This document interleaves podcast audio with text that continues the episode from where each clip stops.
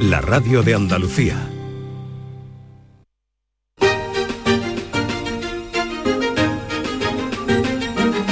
En Canal Sur Radio, Días de Andalucía, con Carmen Rodríguez Garzón.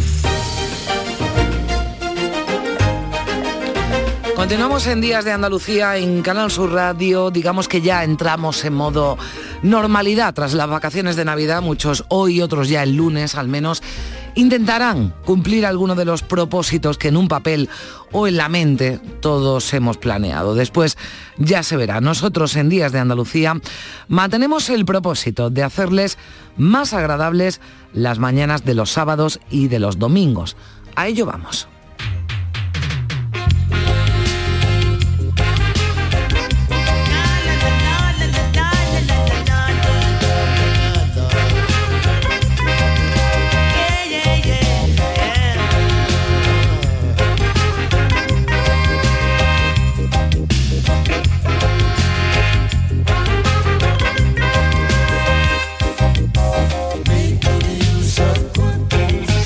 Seguro que muchos se han propuesto, por ejemplo, para este 2023 consumir más cultura, cine, teatro, libros, nosotros les vamos a ayudar, ya hay quien lo anotó en sus propósitos de 2022 y eso lo han notado en las salas de cine. La recuperación se va notando pero a un ritmo menor de lo que le gustaría al sector. Este 2022 más de 9 millones de personas acudieron al cine, es la actividad cultural preferida por los andaluces.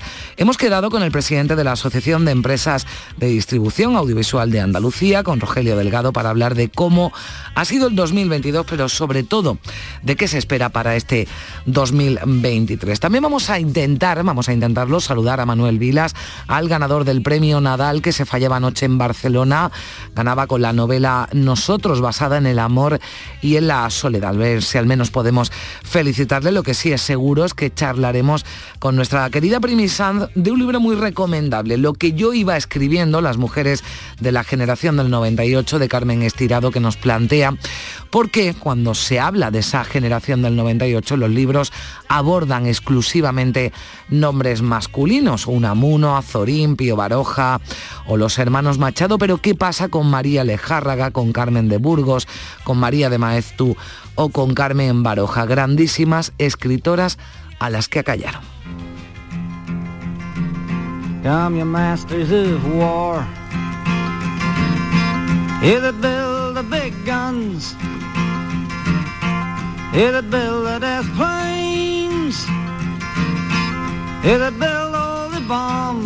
Pero ya saben que este programa siempre va pegado a la actualidad y lamentablemente lo sigue siendo la guerra de Ucrania de la que el próximo mes se cumplirá un año. ¿En qué punto está la guerra? ¿Qué movimientos se esperan por parte de Putin? ¿Qué papel seguirá jugando Estados Unidos y la Unión Europea? Le vamos a preguntar a Chema Gil, que estará con nosotros en unos minutos, que es codirector del Observatorio Internacional de Seguridad. Y también hemos quedado con María Jesús Vega, la portavoz de ANUR en España, que nos hablará en su caso de la situación de los refugiados que han huido y que siguen huyendo de Ucrania.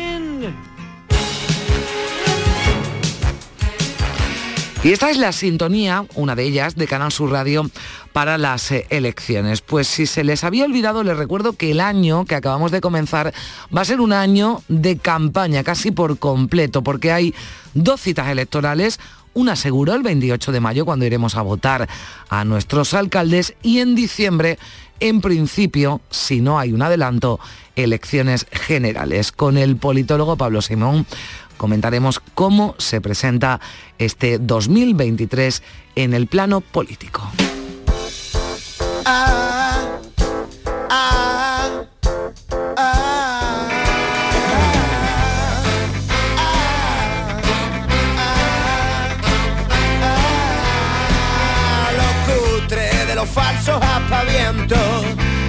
sin duda vamos a terminar el programa con alguien con quien siempre es un placer hablar o mejor escuchar, también leer, el filósofo José Antonio Marina, que es el invitado que nos trae Cristina Consuegra con un nuevo libro que fíjense qué título tiene, El deseo interminable, las claves emocionales de la historia, en el que el profesor Marina crea una nueva forma de aproximarnos a lo que somos, la psicohistoria. Para empezar el año, para el primer programa de 2023, Pues no está mal, ¿verdad? Pues ya saben, hasta las 11 les acompañamos en Canal Sur Radio en Días de Andalucía con María Chamorro y Primi de la producción, en la que también nos han ayudado esta semana Lolo Milanés y Teresa Saiz y a los mandos técnicos en Sevilla Pedro Moreno, en Málaga José Manuel Zapico.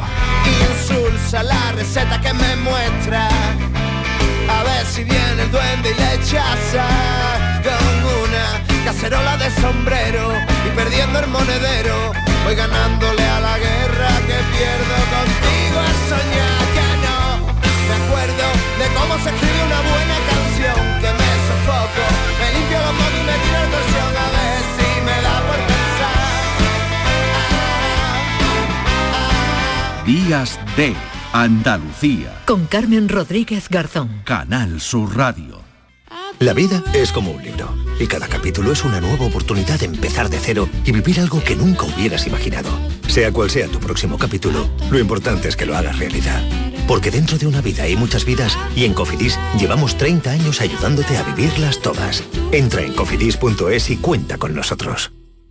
Échame un cable, Chano, que le regalo a mi mujer por Navidad. Home, Yuyu, tengo algo que te va a encantar. Suelta por esa boquita, criatura. Hogar solar, energía limpia, en primera, de ustedes. Además, puede contratar ahora y está hasta abril sin pagar un duro. Eso es un regalo, Yuyu, y no el pijamita de todos los años. Llama al 955 31 80 80. Hogar solar, la luz que te ayuda a ahorrar.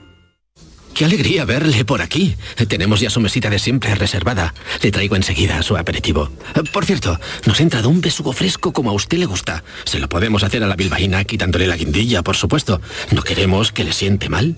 Sueldazo del fin de semana de la 11. Todos los sábados y domingos puedes ganar un premio de 5.000 euros al mes durante 20 años. Más 300.000 al contado. Bien, acostúmbrate. A todos los que jugáis a la 11, bien jugado. Juega responsablemente y solo si eres mayor de edad.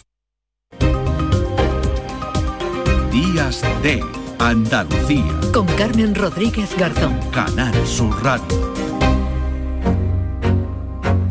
9 y 7 minutos de la mañana, estamos en el primer sábado de este año 2023 y todavía venimos recordando lo que ha ocurrido en el 2022 y lo que nos espera para este año, por ejemplo, en el caso de la guerra de Ucrania, porque el año, el 2022, podría haber incluso comenzado el 24 de febrero, porque fue, ha sido el año de la guerra. Nuria Durán.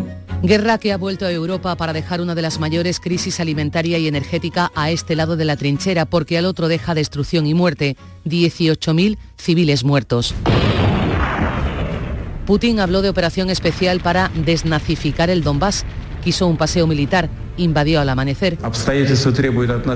Pero Ucrania se creció, lo hizo su ejército, lo ha hecho su heroica población y hoy, diez meses después, nadie se atreve a vaticinar cuándo acabará una guerra, que supone además la mayor crisis humanitaria desde la Segunda Guerra Mundial en este achacoso ya continente.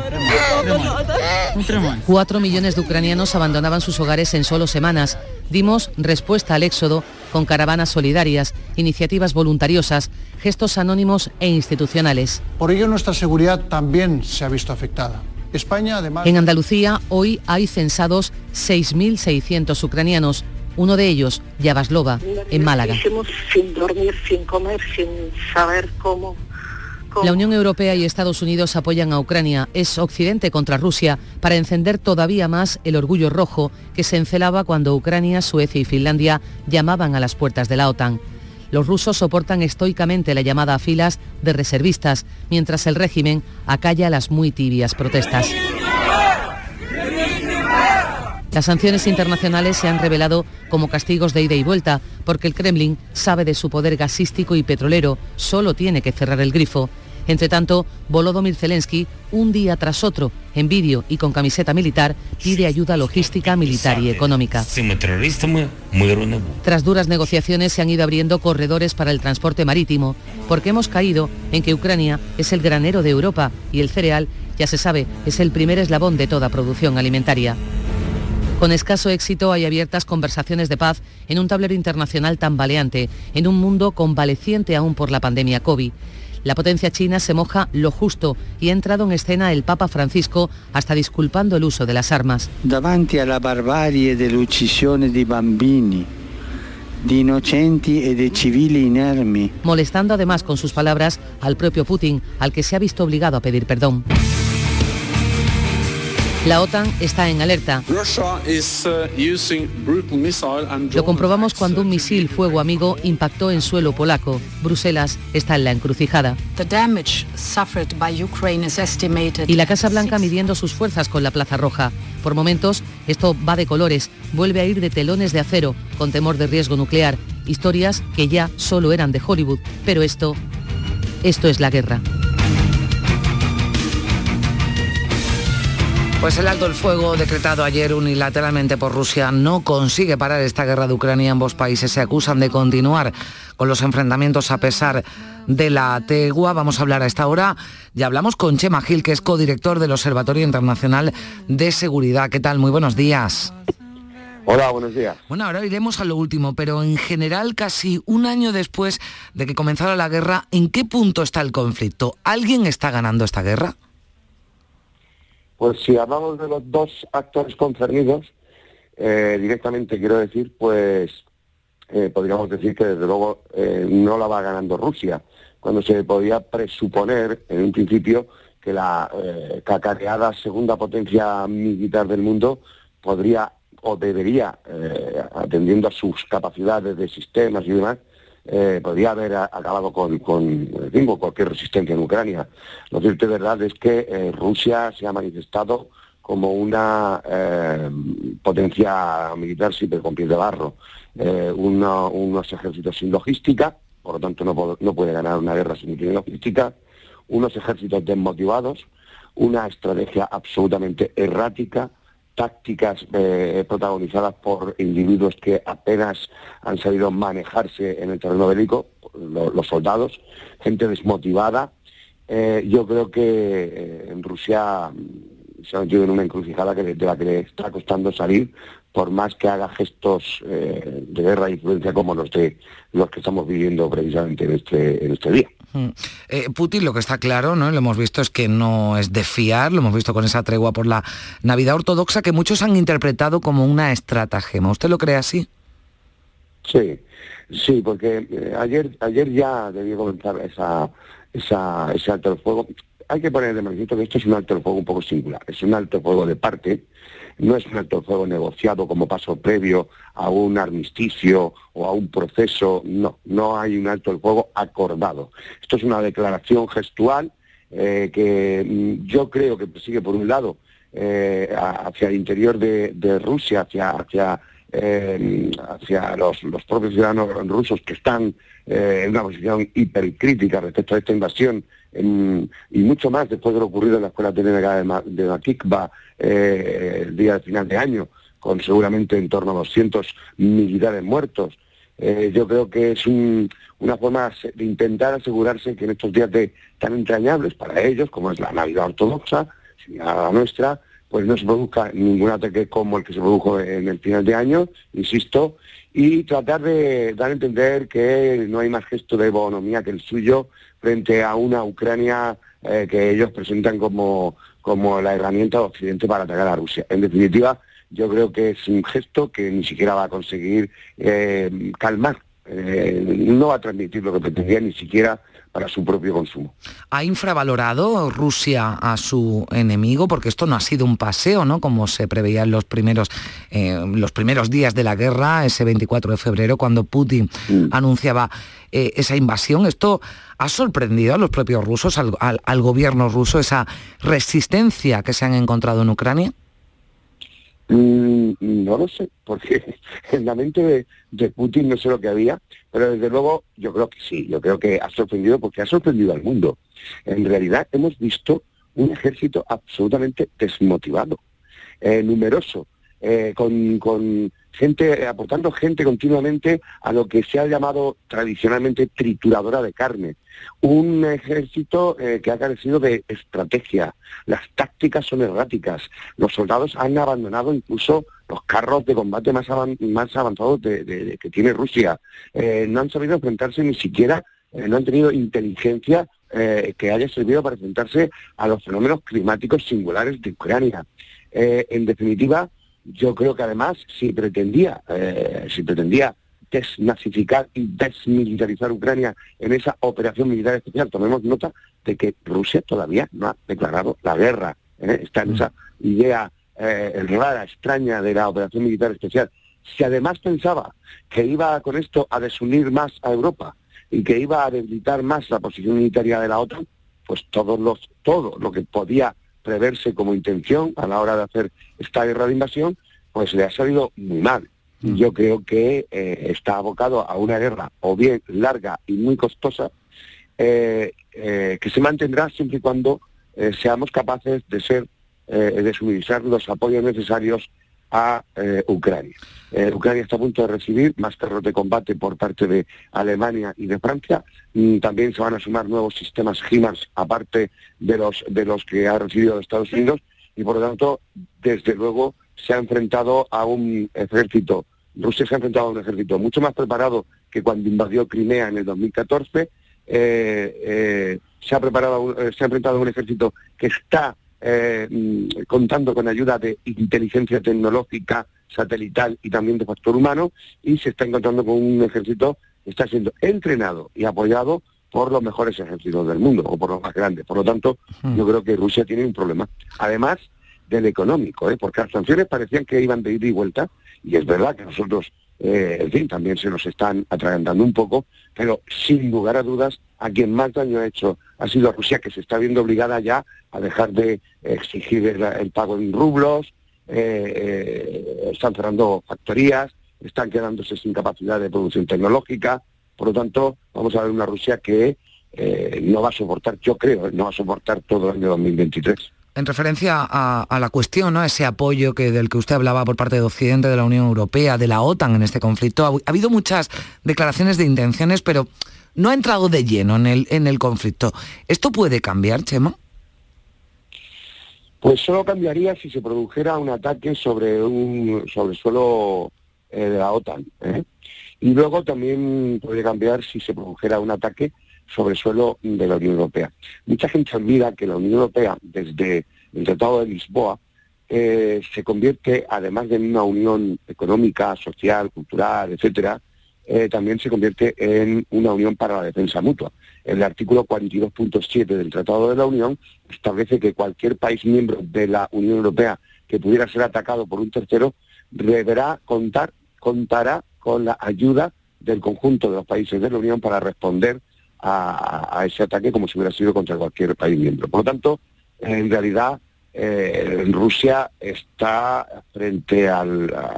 Eh, hablabas antes en la introducción, hablabais de ese nuevo telón de acero. Hmm. En realidad sí, podríamos estar ante un nuevo telón de acero, pero que se caracterizaría por otra cosa bien diferente al telón de acero anterior. Si antes teníamos un bloque occidental liberal capitalista eh, y teníamos por otro lado un bloque comunista, ahora sería una, un muro de acero que separaría autocracias, como la China, como Rusia y demás, de las democracias liberales occidentales. Y yo recorro medio mundo prácticamente desde eh, hace muchos años y, puedo asegurar que como se vive en nuestra democracia no se vive ninguna dictadura. Una, una, última cuestión. Eh, Chema, este viernes se celebraba la Pascua Militar y la guerra de Ucrania pues, protagonizaba ¿no? los mensajes del gobierno y también del rey. Un conflicto, decía Felipe VI y también Margarita Robles, que justifica el aumento de gasto en defensa ya recogido en los eh, presupuestos.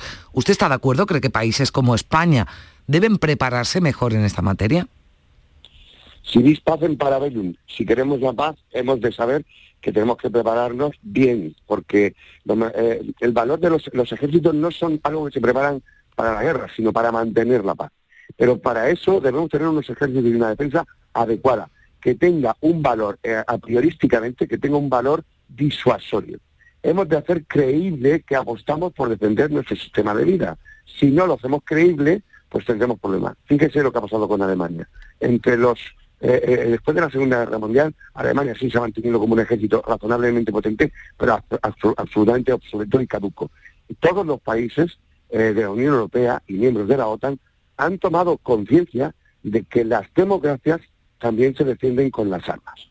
Eh, desde luego, eh, yo creo que la inversión en defensa que se va a producir este año y el que viene, se va a invertir. Hay un plan muy ambicioso por, eh, parte de España, pero igual que lo está haciendo por parte de Alemania.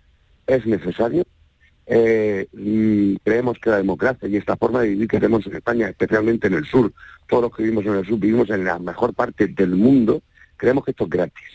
Y esto no es gratis. Se nos puede poner un matón a las puertas, como ha ocurrido en el caso de Putin. Además, Putin es un líder que no es una democracia, no tiene rendición de cuentas. Por lo tanto, o se lo cargan tomando un té de los suyos, o lo tendremos a las puertas como un enemigo. Por cierto, que se ha hablado mucho de la salud de Putin, de su mala salud. ¿Estas informaciones eh, usted cree que son creíbles? No, se llevan matando a Putin o muriéndose Putin desde febrero del año pasado. Si recordamos, son recurrentes estas noticias. Yo creo que forman parte más de la guerra de influencia o guerra psicológica, sin descartar que este hombre pueda tener cualquier enfermedad, pero objetivamente y en lo que hemos observado en sus apariciones no hay nada que me haga pensar eh, en una afección física eh, que le haya mermado sus capacidades. Lo vemos moviéndose con las mismas actividades siempre y yo creo que, mm, que no, salvo que, que induzcan una enfermedad como suelen hacer los servicios secretos rusos, no creo que, que estemos ante una persona enferma. Bueno, esto de momento sigue, este conflicto, no lo decía usted, no ha habido declaración de, de, guerra, pero esa operación especial, invasión de, de Ucrania, de invasión de Ucrania por parte de, Rusia continúa, comenzaba el 24 de febrero y de momento pues ahí sigue ese conflicto que hemos analizado casi 10 meses después con Chema Gil, codirector del Observatorio Internacional de, Seguridad. Muchísimas gracias por estar con, con nosotros. Un saludo. Un saludo, feliz año a todos los oyentes y a vosotros. Espero que los reyes hayan sido generosos. Gracias igualmente. Un abrazo, adiós.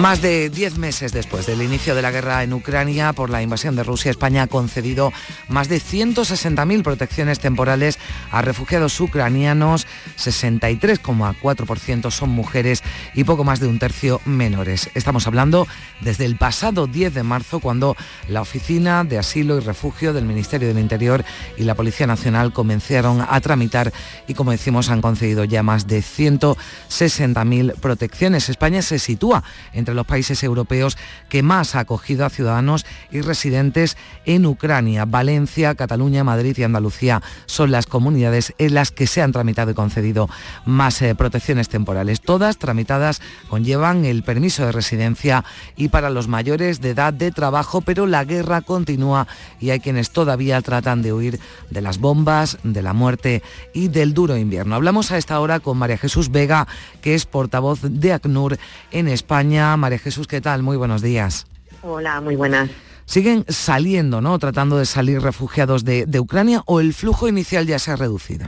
Bueno, el flujo que vimos en el mes de marzo del año pasado se ha reducido.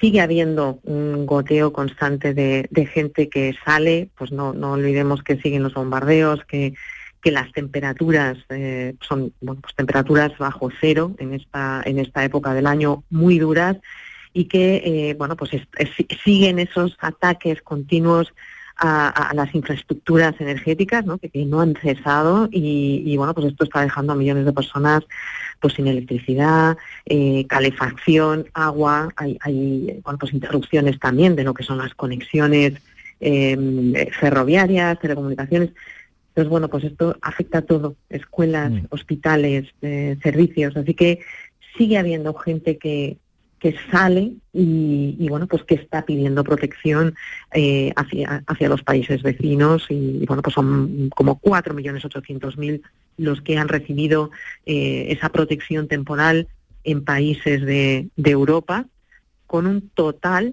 eh, estamos hablando de un total de 15 millones de ucranianos desplazados que han tenido que dejar su casa dentro y fuera del país y esta pues es la cifra más alta, o sea, no tiene precedentes en, Europa desde la Segunda Guerra Mundial.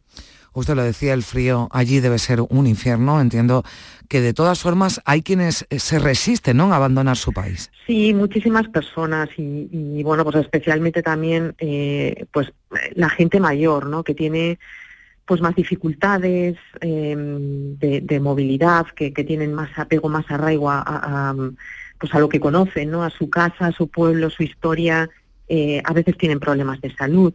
Muchos de ellos son personas que, además han sufrido ya la otra guerra, que, bueno, pues no tenía esta intensidad, pero, pero en 2014 en esa zona de, del sureste, eh, Donetsk, Luhansk, la zona de, del Donbass, eh, que es que está siendo muy duramente castigada en este momento, también fue objeto y ha sido objeto de una guerra eh, continuada y mucha gente eh, mayor se quiere quedar.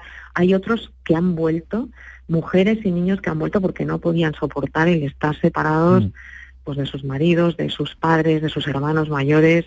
que se han tenido que quedar en Ucrania por, bueno, pues, para engrosar las filas, para apoyar, en fin es, triste, pero sí, ha habido gente que nos ha dicho, mira, yo me voy porque pues prefiero estar, prefiero morirme allí que morirme de pena, que morirme de pena aquí. Así que también hay un flujo importante de gente que, que retorna y, bueno, pues que intenta ver si en determinadas zonas del país puede rehacer eh, su vida como persona desplazada y bueno, pues con el apoyo que estamos dando desde desde ACNUR, desde distintas organizaciones que estamos cubriendo un poco y apoyando en esa, esa parte de necesidades humanitarias. Sí, eh, alude usted, María Jesús, a motivos familiares, ¿no? Eh, eh, esa vuelta, ¿no? Motivos sentimentales, digamos, la, la, vuelta al retorno de quienes huyeron, ¿no? Al principio de la, de la guerra, pero ¿pueden estar produciéndose también retornos porque no estén funcionando bien los mecanismos puestos en marcha por los gobiernos para la acogida de esos refugiados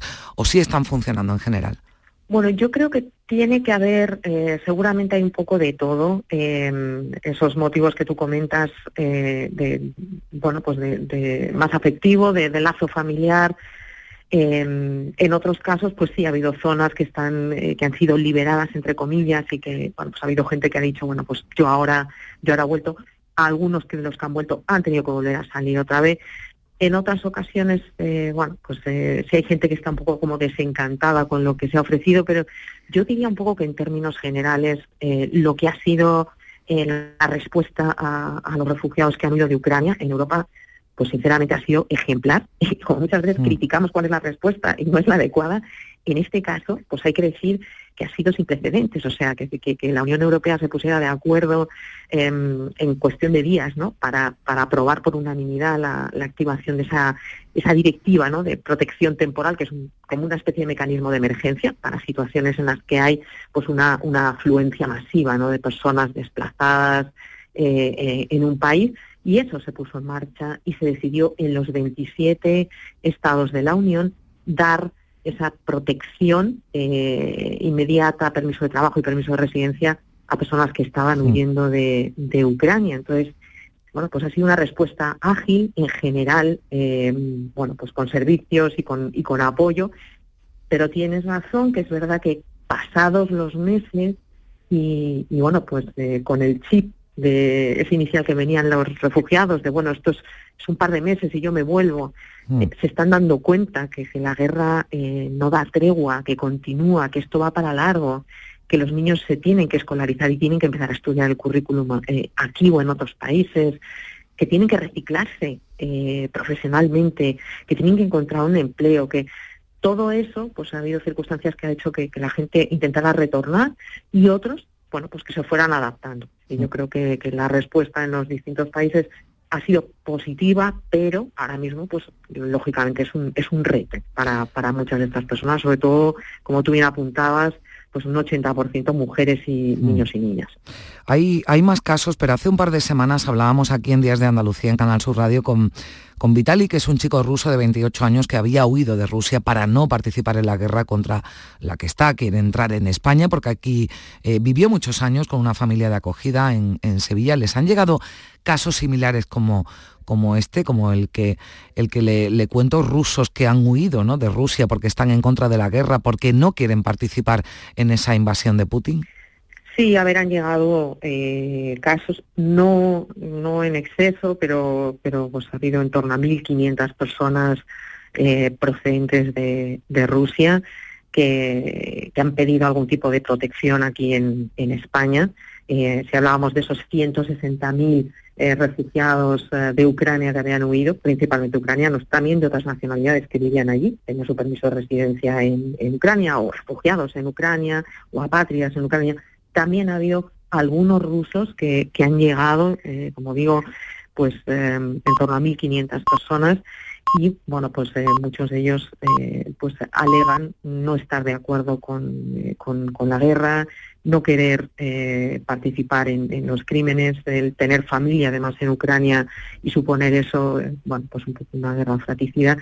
Y bueno hay personas que han pedido esa, esa protección y las autoridades bueno pues lógicamente tienen que estudiar sus casos su, su situación ver las alegaciones y, y, bueno, pues a quien corresponda el concederles también eh, pues esa protección, la protección del asilo, del refugio, esa protección temporal, que lo que hace es evitar que te retornen a tu país de origen mm. en contra de tu, de tu voluntad. Así que, bueno, pues eh, en eso están en este momento las autoridades y eh, nosotros, desde nuestros equipos que están también en esos centros de recepción y asesoramiento, en esos CREADES de Madrid, Barcelona, Alicante y Málaga, pues eh, seguimos dando asesoramiento a la gente que llega, pregunta por derechos, por, eh, por educación, por, por el tema de ayudas, preguntan por reunificación familiar y seguimos con, con esos equipos ayudando en, a gente que llega y también en temas de, de formación sobre asilo, género, mmm, bueno, eh, evitar también mm. esta esas situaciones eh, a veces de trata, identificar, identificar menores no acompañados. Y bueno, pues, eh, continuamos apoyando a las autoridades que son las responsables ¿no? de, de, este, de este trabajo, Ministerio de, de Inclusión, el Ministerio también de, de, Interior en cuanto a las peticiones de, de asilo y protección temporal. Estamos eh, hoy en el calendario ortodoxo, se celebra la, la, Navidad este, este 7 de enero, así que bueno, pues ucranianos y también eh, rusos ¿no? y otros eh, países que se rigen por ese calendario ortodoxo tienen ahí esa fiesta de Navidad. Sí es verdad que hemos visto algunas informaciones de que los ucranianos, al menos algunos de los que estaban aquí en España, habían celebrado la Navidad el 25 de diciembre ¿no? para huir de esa influencia rusa, pero em, bueno, em, ahí está, ¿no? este 7 de enero la, la, la Navidad ¿no? ortodoxa. María Jesús. Sí, efectivamente, son eh, millones de personas las que las que la celebran en Ucrania, en, Rusia. Bueno, nosotros eh, estamos celebrando eh, la nuestra, hay gente que, que, continúa ¿no? esa celebración. Yo creo que lo que sí que es importante es eh, que no perdamos de vista que aunque haya un día sin bombas, esto continúa, es una carrera de fondo. Yo creo que lo que nos hace falta es que la guerra se detenga, que, que pare eh, los, los, ataques, eh, que la gente pueda eh, reconstruir y, y, retornar, que podamos también quienes estamos trabajando allí llevar esos convoys de, de, de ayuda humanitaria, ¿no? Que, eh, que a veces ahora en zonas que ya están eh, desalojadas y accesibles, pues tienen el riesgo de que están sembradas de minas y cada vez más. Entonces, bueno, pues yo creo que hay que pedir eh, que mientras tanto, mientras tanto ese, ese apoyo y esa solidaridad tan impresionante que han manifestado eh, pues muchos, eh, mucha gente aquí en España, que se, que se mantenga, que se mantenga el apoyo de las instituciones cuando las cámaras ya se van retirando, ¿no? Eh, que sea, que sea sostenible, que siga siendo apoyada. Y yo pido, pues eso, por apoyo a los ucranianos, pero pero también quiero pedir para, para esa, ese apoyo a personas de otras nacionalidades que también están eh, aquí en España, que han llegado huyendo pues, de guerras, de, persecución de, diferentes tipos y que también están en una situación complicada, pasan su, su Navidad ¿no? de, de, la manera que pueden y, y, bueno, van a necesitar también ese apoyo para poder contribuir a la sociedad, que es lo que ellos quieren, ¿no? Pudiendo eh, pues poner un poco al servicio su, toda su riqueza ¿no? personal, eh, cultural y, profesional, eh, que es gente que, que, vale muchísimo y que bueno pues están a deseo de poder demostrar lo que lo que valen si les apoyamos un poquito. Pues eh, nos vamos a quedar con ese deseo, ya ha terminado la Navidad, digamos, en el calendario católico, pero hoy es Navidad ortodoxa, así que también nos sumamos a ese deseo que siga la solidaridad y sobre todo, y ojalá que en este 2023, si más pronto que tarde, podamos decir que la guerra, que el conflicto ya, ya ha terminado. María Jesús Vega, portavoz de ACNUR en España, muchísimas gracias por estar con nosotros. Un saludo. Gracias a vosotros. Adiós. Días de Andalucía. Con Carmen Rodríguez Garzón. Canal Sur Radio. En cofidis.es puedes solicitar financiación 100% online y sin cambiar de banco. O llámanos al 900 84 12 15. Cofidis, cuenta con nosotros.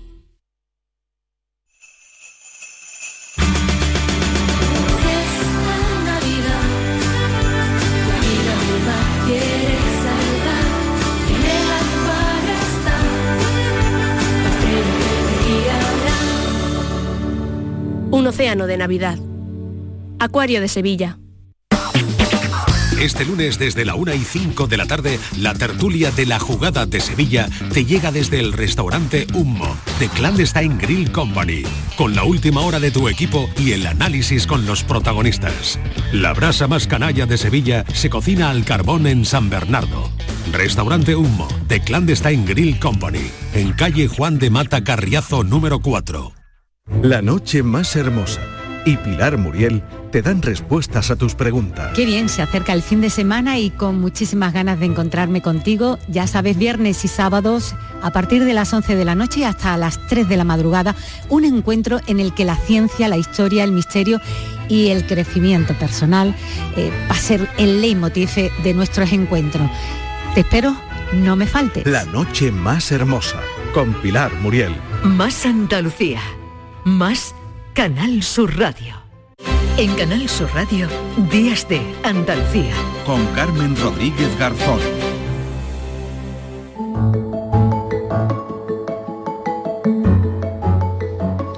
9 y 36 minutos de la mañana. Ya estamos metidos de lleno en 2023, un año en el que nos esperan dos citas electorales. Seguro, en mayo, municipales y autonómicas en algunas regiones.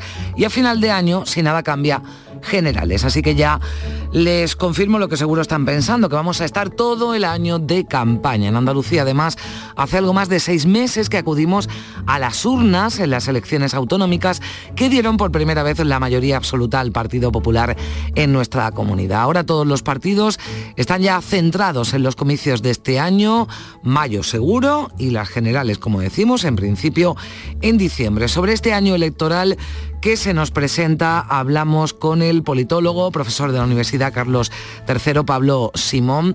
Pablo, ¿qué hay? Buenos días. Hola, muy buenos días y feliz año. Igualmente, lo primero que le, que le pregunto, ¿habría posibilidad de que hubiera un super domingo electoral el 28 de mayo? Hay algunas informaciones que lo apuntan, que adelantara el gobierno las elecciones para hacerlas coincidir con las municipales. A ver, la convocatoria de elecciones generales es prerrogativa exclusiva del presidente del gobierno. Por poder ocurrir esto podría darse. Pero yo creo que no hay demasiados incentivos para que esto sea así, por al menos dos razones. Eh, la primera es porque en un principio la marcha de la economía es algo que va a determinar de manera clave cuál sea la fecha escogida por el presidente Pedro Sánchez. Y yo creo que hay más opciones de que hacia finales del próximo año la situación sea más estable de lo que es en la actualidad. Por lo tanto, en un principio le puede interesar más agotar la legislatura. Pero además, yo creo que hay una segunda consideración que también es importante, más allá de, este hecho, que es también el que España presidirá el Consejo de la Unión Europea durante el último semestre del año y eso se puede convertir en un activo electoral que trate de emplear el PSOE para ir en una mejor posición cara a las elecciones generales. Mm. Por lo tanto, yo creo que de entrada es poco probable. Pueden ocurrir muchas cosas, por supuesto. Dependerá también mucho de cuál sean las expectativas que haya para el 28M, pero en un principio yo creo que es más probable que se agote la legislatura que veamos un adelanto. Bueno, esas son las razones por las que eh, usted entiende que, Pablo, que mm, el, gobierno, el presidente del gobierno, que es el que tiene la prerrogativa para hacerlo, eh, dejará para diciembre las elecciones generales. Pero ¿puede cambiar algo lo que ocurra el 28 de mayo? Está claro que todos los partidos van a tomar nota, aunque estemos hablando de unas elecciones eh, municipales, pero esto que ocurra en mayo puede también trastocar o alterar los planes iniciales.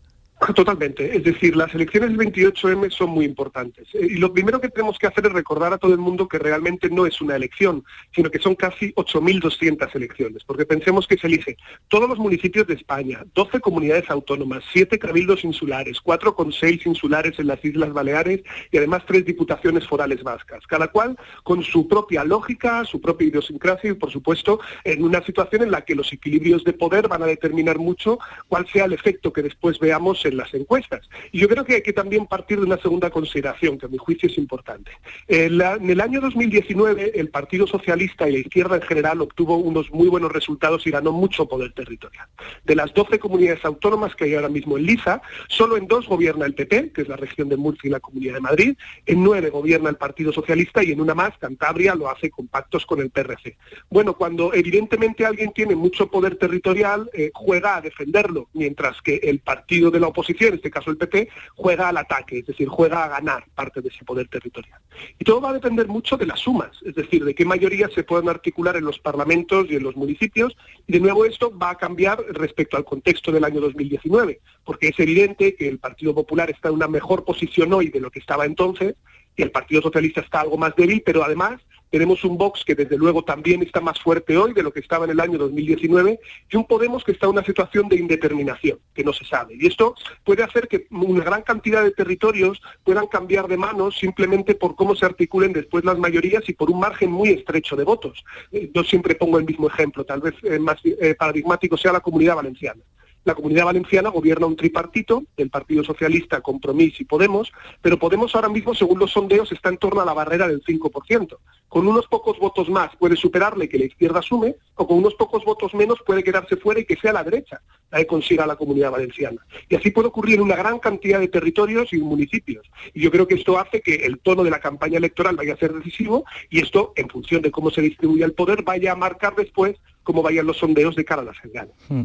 Hay elecciones eh, municipales y autonómicas en algunas regiones, no es el caso de, de, Andalucía, ese 28 de mayo. Siempre eh, se ha dicho, Pablo, que no se vota igual en unas municipales que en unas generales. El voto al alcalde no siempre ha tenido un componente eh, personal y a lo mejor quien votara X en unas generales autonómicas ha, ha podido votar ¿no? Y en las municipales. ¿Esto ha cambiado? ¿Puede cambiar de cara a la cita de mayo? Eh, de hecho, sabemos que normalmente los electores miran los dos elementos a la vez. Es decir, eh, evidentemente en el nivel local y cuanto más pequeño es el, municipio, más peso tiene factores de carácter personal. Eso es algo indudable, está bastante demostrado y se ve una correlación muy intensa entre por qué la gente vota a una persona u otra y el municipio en el que está. Y eso hace que las siglas partidistas tengan menos peso.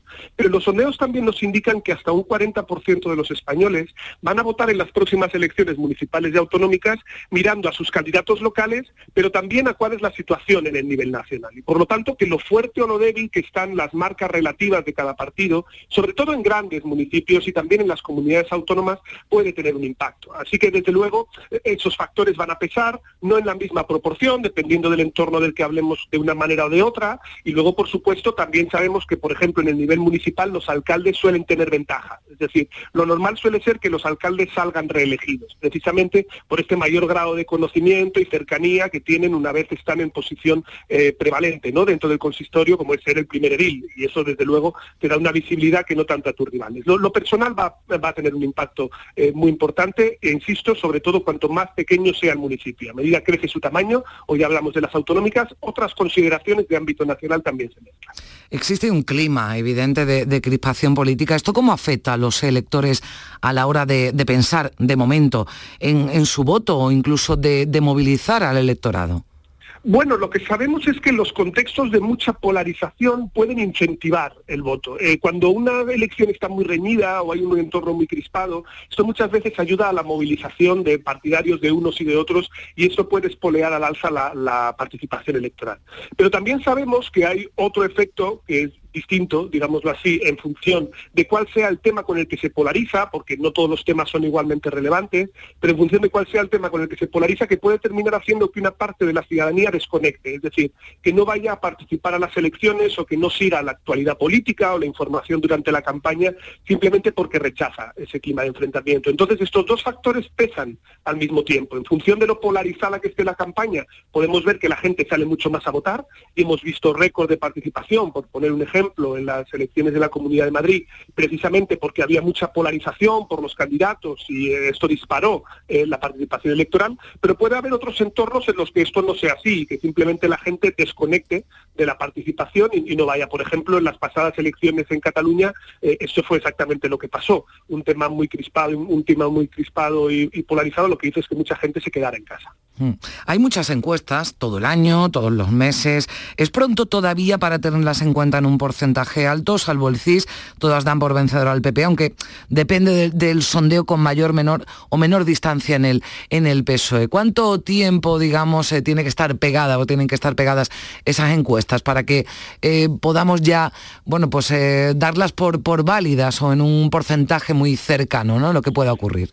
Yo lo que recomiendo de entrada es que todas las encuestas que tengan que ver con las elecciones generales las dejemos aparcadas de momento. Y la razón es que, como evidentemente hasta que no se voten las elecciones autonómicas y municipales, eh, no, vamos a poder tener cuál es el clima de opinión testado y sobre todo no vamos a saber cómo esto afecta a su vez después a los sondeos de las elecciones generales. Yo siempre ah, doy los mismos consejos. De las encuestas, eh, y pensando que cada casa de encuestas tiene sus particulares sesgos y favorecen a unos o a otros, lo, que tenemos que hacer sobre todo es fijarnos en las tendencias, porque esto sí que sabemos que es más o menos cierto. Climas de opinión más favorables a uno o más favorables a otro. Y en esos climas de opinión yo creo que hay elementos de la estructura general de, de la evolución partidista que sabemos que se producen, ¿no? Es decir, sabemos que en algún punto tenemos a la derecha como bloque más fuerte que la izquierda, sobre todo porque Vox en todos los sondeos está más fuerte que Podemos y esto le da unos puntos que le permiten las sumas.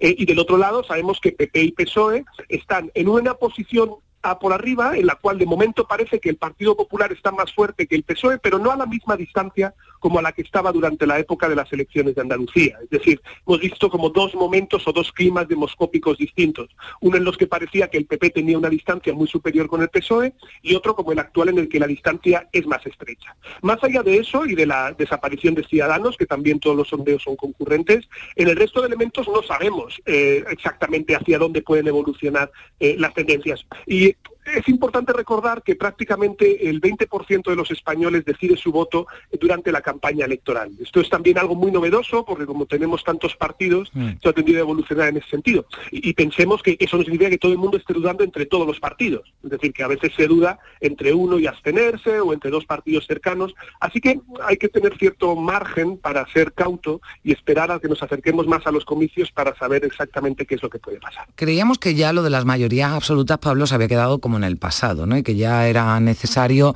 eh, que los partidos tuvieran que plantearse que pactar eh, iba a ser una condición ¿no? para, para poder gobernar, pero aquí en Andalucía, y lo vimos en junio, el Partido Popular conseguía mayoría absoluta. Yo eh, le planteo esto como una reflexión, ¿no? porque ¿usted cree que volveremos al, bipartidismo, que el resto de fuerzas quedarán representadas de una forma más eh, testimonial, porque lo que está claro, por lo menos a, nivel general, ¿no? que tanto PSOE como PSOE, PP como PSOE siguen haciendo cuentas sobre quiénes pueden ser sus socios, pero puede ocurrir en el panorama nacional o puede darse en otras comunidades autónomas que también irán a elecciones en mayo, lo que ha ocurrido aquí en Andalucía, que un partido como el Partido Popular o el Partido Socialista puedan volver a esas mayorías absolutas que ya eh, habíamos olvidado, ¿no? Después de algunos años. Bueno, yo creo que aquí hay como dos planos. Eh, el primero es que eh, cuando hablamos de bipartidismo, nosotros veníamos de un entorno del año 2008 en el que el Partido Popular y el Partido Socialista sumaban el 82% del voto.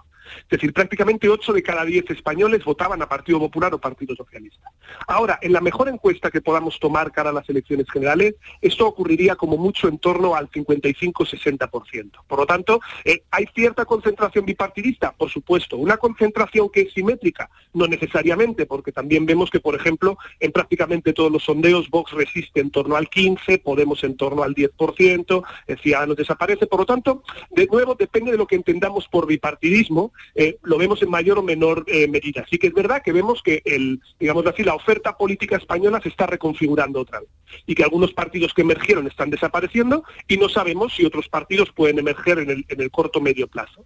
Pero respecto a la cuestión concreta eh, que planteaba para algunas comunidades autónomas, como el caso de Andalucía, que es muy paradigmático, yo quiero recordar que en aquellos niveles en los cuales el tener presencia organizativa y estructura es relevante, el bipartidismo nunca se ha ido.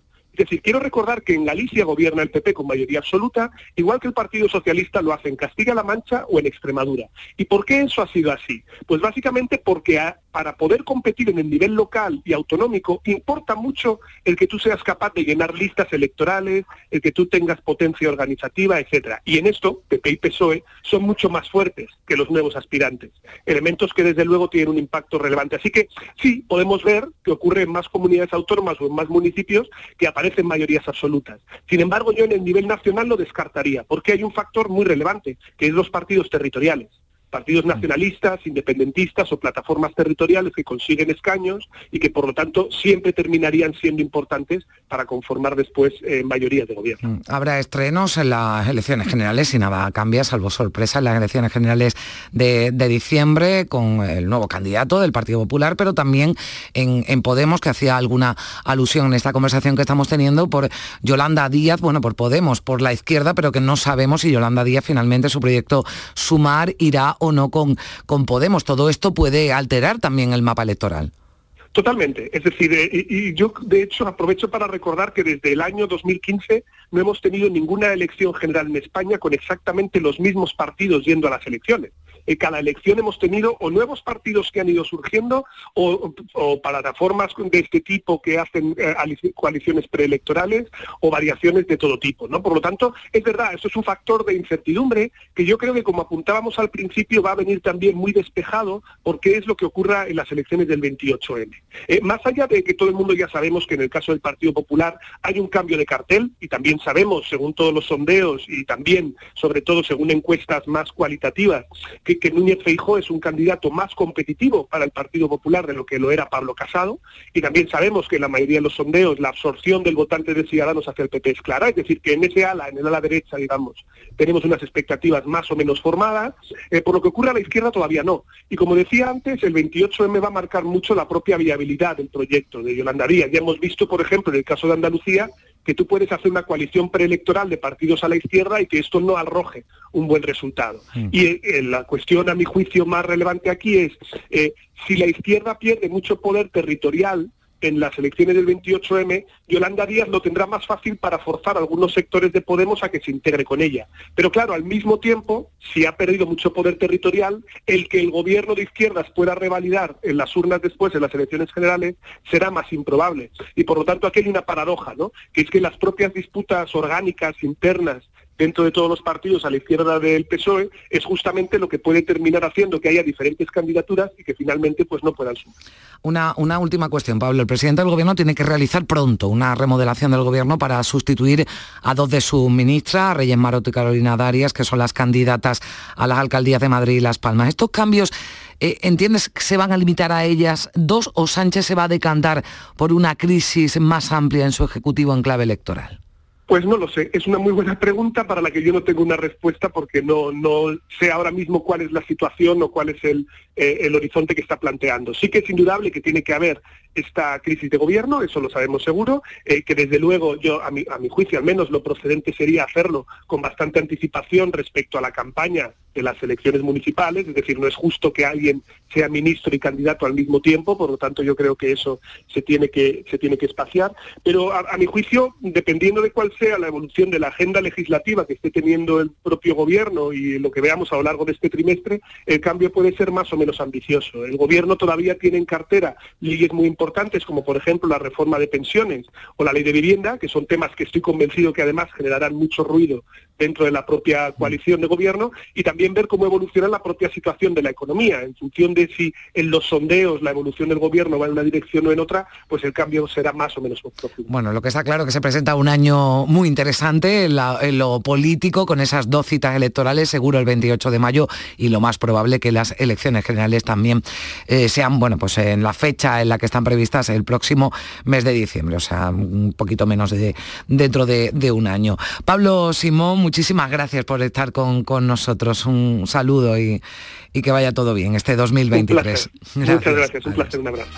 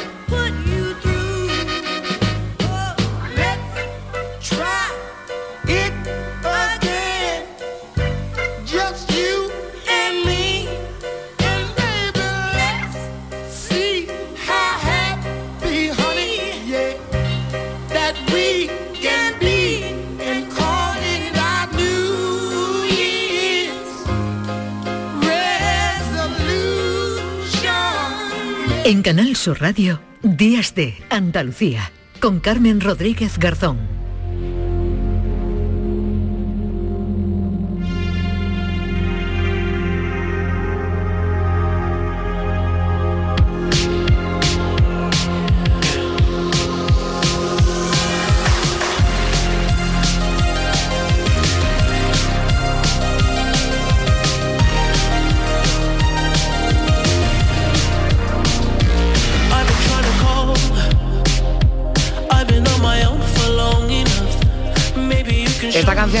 Escuchan, Blinding Lights de The Weeknd, ya es la canción más reproducida en la historia de Spotify. Ha llegado a los 3,3 millones de reproducciones, supera el anterior récord de Chiran con Shape of You. Feliz Año Nuevo a Blinding Lights, la canción más reproducida de todos los tiempos, ha escrito el propio The Weeknd en sus redes sociales, un hito que ha sido también confirmado por la propia plataforma en otro tuit, añadiendo que al nuevo año le acompaña un nuevo récord.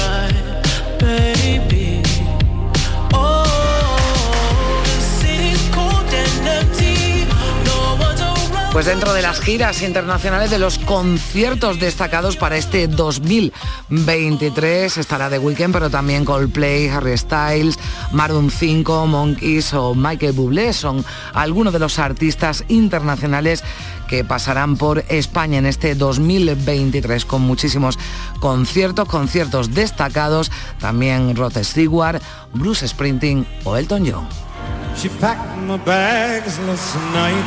free flight. Zero hour, 9 a.m.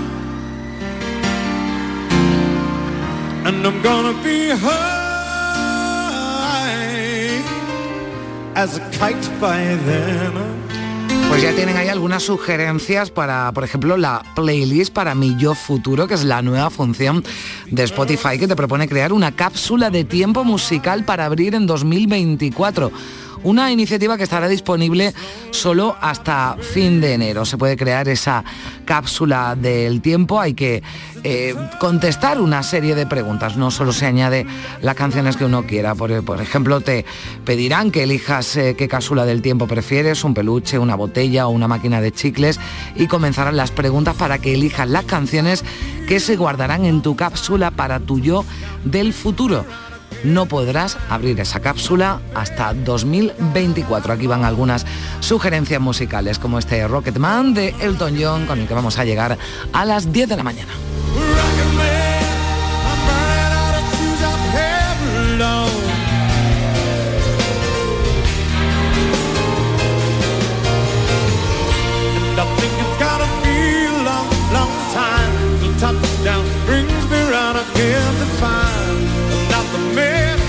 think I'm at home. Oh, I'm a rocket man. Rocket man, I'm burning out of booze, up here alone.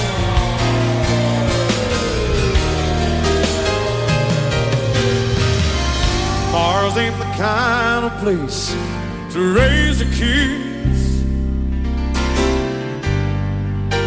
In fact, it's cold as hell. No one there to raise them. If you did.